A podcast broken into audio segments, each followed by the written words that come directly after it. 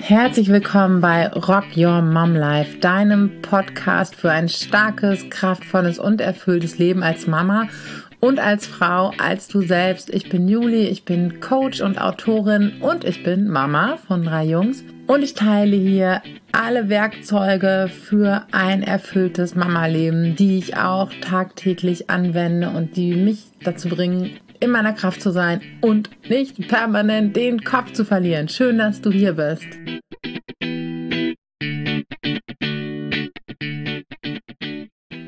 Ich habe in den letzten Tagen, nein, eigentlich stimmt das nicht, in den letzten Tagen, Wochen und Monaten sehr, sehr viele Zuschriften bekommen beziehungsweise sehr viele Antworten auf äh, eine Frage bei Instagram. Vielleicht kennt ihr da diesen, diesen Fragen-Sticker, den man da in die Story äh, einfügen kann.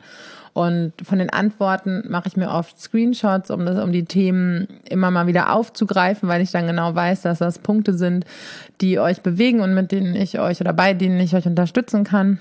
Und ich habe jetzt vor der Aufnahme des Podcasts in diese Screenshots geguckt und bin drei Tage zurückgegangen, bin drei Monate zurückgegangen und bin elf Monate zurückgegangen. Und jedes Mal schrieben die Frauen, schrieben die Mamas, habt ihr geschrieben, ich bin erschöpft, ich bin müde, ich resigniere, ich weiß nicht, wie es weitergeht, ich habe keine Kraft mehr. Natürlich nicht alle, aber zu über 90 Prozent. Und vor einem Jahr befanden wir uns seit ein paar Wochen im Lockdown und es war bei vielen schon irgendwie noch so eine irgendwo so eine Positivität zu spüren, aber auch viel Anstrengung und auch so dass der Mangel einer Perspektive. Ich erinnere mich äh, gut daran, ich habe zu der Zeit öfter mal kostenlose Webinare gegeben, um zu unterstützen und um auf Fragen zu antworten und zu gucken, wie wir uns äh, da mental und emotional gut aufstellen können. Und naja, im Herbst fehlte dann auch wieder die Perspektive und es war ein monatelanges Hin und Her schon. Und jetzt im Frühling, allmählich wird zumindest hier in NRW das Wetter ein bisschen freundlicher. Es ist immer noch rappelkalt, aber jetzt stehen wir wieder davor, dass wir uns äh, in der sogenannten Notbremse befinden. Jetzt äh, heißt es irgendwie anders. Und es ist aber auch ganz egal, wie es heißt. Ich glaube, auf der einen Seite erkennen wir alle oder ist uns allen nach wie vor bewusst, dass es Maßnahmen geben muss und äh, Versuche geben muss, Infektionszahlen zu senken. Und gleichzeitig aber auch das Gefühl, wie lange kann ich das überhaupt noch tragen und wie lange können wir das noch tragen, wenn so wenig Kraft da ist. Und ja, allein schon, dass wir uns seit über einem Jahr immer wieder auf neue Situationen einstellen müssen und neue Anforderungen, über denen aber immer noch diese große Überschrift der Ungewissheit steht.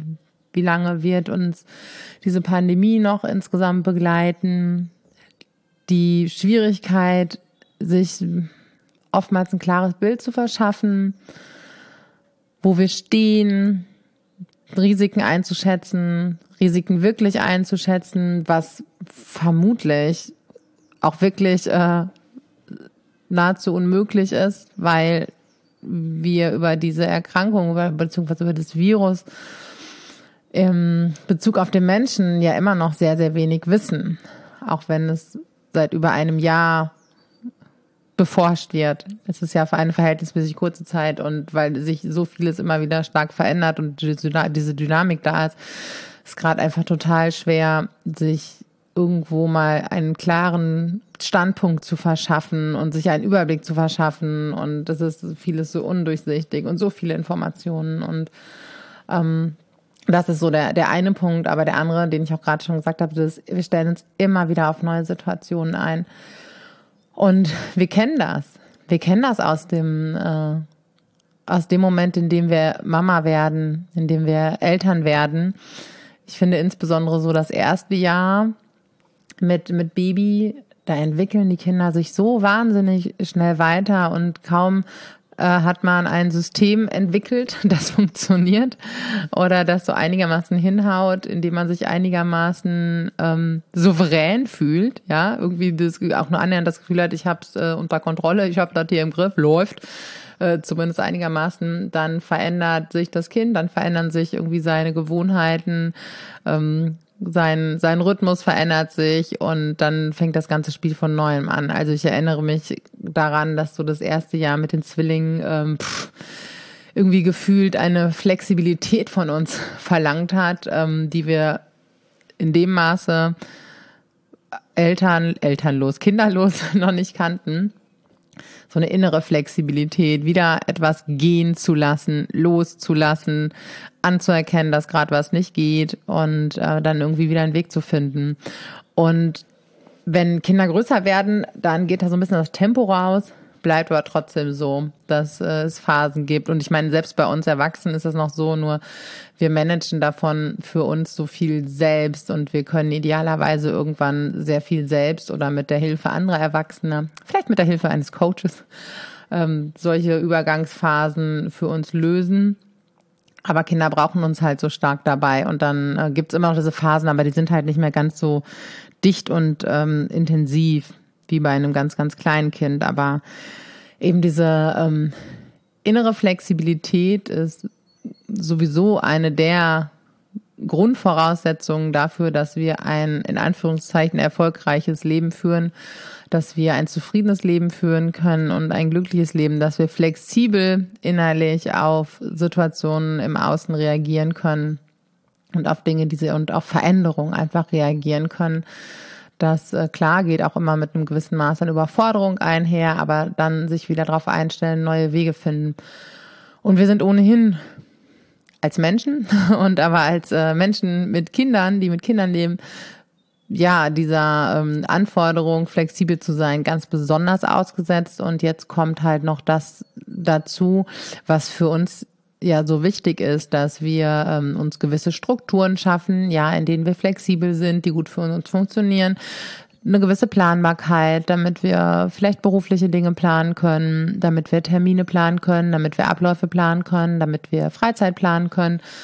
Und dann brechen diese Strukturen weg oder verändern sich immer wieder. Und dann reagieren wir darauf emotional, vielleicht mit Verunsicherung, dadurch, dass Sicherheit fehlt, ja, dafür wird dann unser Bedürfnis nach Ordnung und Struktur beeinträchtigt und wir fühlen uns ängstlich und besorgt oder ja, dass wir uns fremdbestimmt fühlen, weil gerade natürlich die Regeln und Bestimmungen von außen gemacht werden oder noch extremer von außen, so empfinden wir das, dass wir wütend sind, dass wir ja, uns die Verbindung fehlt zu anderen Menschen, dass wir uns traurig fühlen und alleine und dass uns auch einfach die Leichtigkeit und die Abwechslung fehlt. Und ähm, das spüren wir einfach so, so extrem gerade. Und nicht nur, also und dieses gerade dauert über ein Jahr schon an. Und dass wir uns das einmal bewusst machen, dass die Erschöpfung real ist. Ja, dass es einmal körperlich natürlich anstrengend ist. Oftmals das, äh, das Familienleben. Ja, da so dieses früher im Beruf, okay, das war anstrengend, am Wochenende konntest du dann schlafen und im Bett rumliegen oder auf, auf der Couch. Das äh, geht jetzt nicht mehr, weil da kleine Menschen sind, die uns brauchen, die die Welt entdecken möchten, die Bedürfnisse haben. Dass halt eigentlich gar keine richtige Regeneration mehr stattfindet und dass zudem einfach so eine unglaubliche Belastung mit dazugekommen ist und wir uns viel krasser immer wieder selbst regulieren müssen, mit Sorgen umgehen müssen, mit Ängsten umgehen müssen, mit Beschränkungen umgehen müssen. Und das ist ähm, garantiert jetzt gerade an vielen Stellen so, das nicht zu ändern, dass wir uns mal wieder darauf einstellen müssen und dass halt neben der körperlichen Anstrengung eben diese seelische noch oben raufkommt, diese innere für, für unser System. Und ich finde es halt ganz wichtig, das mal anzuerkennen, auch vor sich selbst und sich das zuzugestehen, zu sagen, ja, ja, das ist anstrengend. Unser Alltag ist anstrengend und seit über einem Jahr in einer weltweiten Pandemie zu leben, ist anstrengend. Das im ersten Schritt. Und vielleicht spürst du dann, dass irgendwie, dass du, dass du dich matt fühlst oder dass irgendwie, dass so die ganze Luft rausgeht. Aber vielleicht auch in ein bisschen positiven Sinne, dass es so ein Loslassen ist. So ein Aufhören, ähm, für die Kraft in dem Moment zu kämpfen. Einfach innerlich sich das zuzugestehen. Ja, es ist so anstrengend und es fordert so viel von uns. So, so viel. Und gleichzeitig wirkt das Ganze auch so ein bisschen wie so ein Brennglas und macht einfach die Herausforderungen, die wir oft in unserem Alltag haben, gerade noch größer und wie mit so einer Lupe. Die Belastung, die Überlastung, der, die fehlende Zeit zum Auftanken, äh, Strukturen, die wir uns geschaffen haben, die vielleicht äh, nur mit ganz großer Mühe und ganz großem Kraftaufwand funktionieren, wo jetzt noch eine Belastung oben drauf kommt, die dann eigentlich kollabieren in unseren Familien. Und ähm, ja, dann im, im nächsten Schritt zu gucken, was kann ich jetzt gerade tun? Gibt es etwas, das wenn eine gute Fee kommen würde mit einem Zauberstab und die würde was wegzaubern, zwei Aufgaben, zwei To-Dos, zwei Belastungen für zwei Monate, die mir mehr Raum verschaffen, mehr Möglichkeiten, mehr Zeit, mehr Kraft, welche wären das? Vielleicht gibt's da zwei. Und dann kannst du dich immer noch entscheiden, ob du die loslassen möchtest für eine gewisse Zeit, ob du die gehen lassen kannst. Das wäre eine Möglichkeit.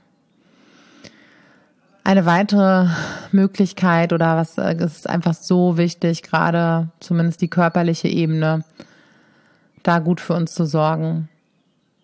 Gutes Essen, einkaufen müssen wir sowieso, aber dann halt irgendwie ausreichend Vitamine.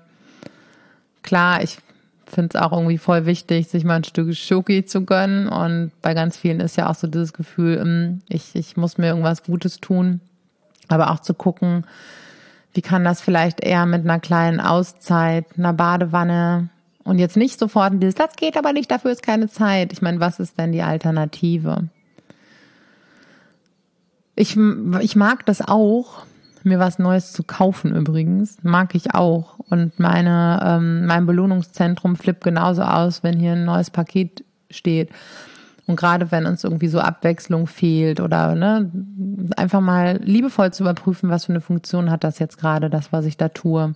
Das Geld, was ich vielleicht ausgebe, äh, die Schokolade, die ich vielleicht gerade esse. Und nicht mit der, mit dem Punkt, dass wir daran was ändern müssen, aber mit einer gewissen Selbstehrlichkeit. Und dann vielleicht uns innerlich den Suchauftrag zu geben, welche Kleinigkeit könnte mich denn erfreuen? Kann ich mich äh, irgendwo in den Park setzen und mir jetzt gerade bei uns blühen hier gerade so ein paar Kirschblüten und mir einfach die Kirschblüten angucken, kann ich ähm, spazieren gehen, kann ich mich mal in den Arm nehmen lassen von, natürlich von jemandem aus der Familie, ne? Hier Social Distan Distancing, bitte Corona-konform, das äh, muss ich ja dazu sagen. Kann, wo kann ich Trost finden? Wo kann ich Ruhe finden? Kann ich mich einfach irgendwo hinsetzen, mir eine Kerze anzünden und ein Bild malen? Was habe ich früher gerne gemacht? So kleine Dinge, die kleinen Möglichkeiten nutzen, weil es wird niemand kommen und sagen, Entschuldigung, wir sind hier das, ähm, äh, das äh, Selbstfürsorge und Selbstliebeamt und wir möchten hier bei Ihnen mal das Hamsterrad ausschalten. Können wir bitte reinkommen? Das wird leider nicht passieren. Und das ist vielleicht schade für den einen oder anderen, der äh, für die eine oder andere, die das gerne so hätte. Aber viel, viel schöner ist es, selbst verantwortlich zu handeln und zu gucken, bei all der Belastung, die wir gerade nicht verändern können, wo ist das kleine Stückchen, was ich gerade für mich tun kann? Und wenn es irgendwie ausruhen ist, um Unterstützung bitten im Rahmen der Möglichkeiten. Ich weiß, vielleicht äh, klingelt das jetzt total in deinem Kopf und sagst, es geht nicht, es geht nicht, es geht nicht. Und ich kenne das auch gut. Und dann zu überlegen, wo gibt's vielleicht doch eine Möglichkeit, wo geht's vielleicht doch mal. Und wenn man nicht fragt, dann sich trotzdem klar zu machen, dass es aber vielleicht die Möglichkeit gibt. Und sich vielleicht auch den Grund klar zu machen, warum frage ich nicht um Unterstützung. Bin ich dann im Kopf des anderen? Ich weiß doch gar nicht, was der denkt. Naja, aber Unterstützung, um Unterstützung bitten, ist nochmal ein ganz eigenes Thema für sich. Mir ist es wichtig, dass wir vor uns selbst anerkennen, dass es echt viel ist, uns bewusst zu machen, warum es so viel ist, dass es real ist, diese Erschöpfung, das vor uns anzuerkennen und uns vielleicht innerlich mal richtig fest selbst in den Arm zu nehmen. Gucken, was mir jetzt gerade Kraft gibt. Gutes Essen, ausruhen, frische Luft, atmen, vielleicht schöne Musik hören, Brünnchen tanzen, Rundchen abspacken, Quatsch machen, ein Bild malen, einen Brief schreiben. Du kannst mir einen Brief schreiben, ich freue mich. und ja, bisschen Kraft schöpfen in den kleinen Dingen.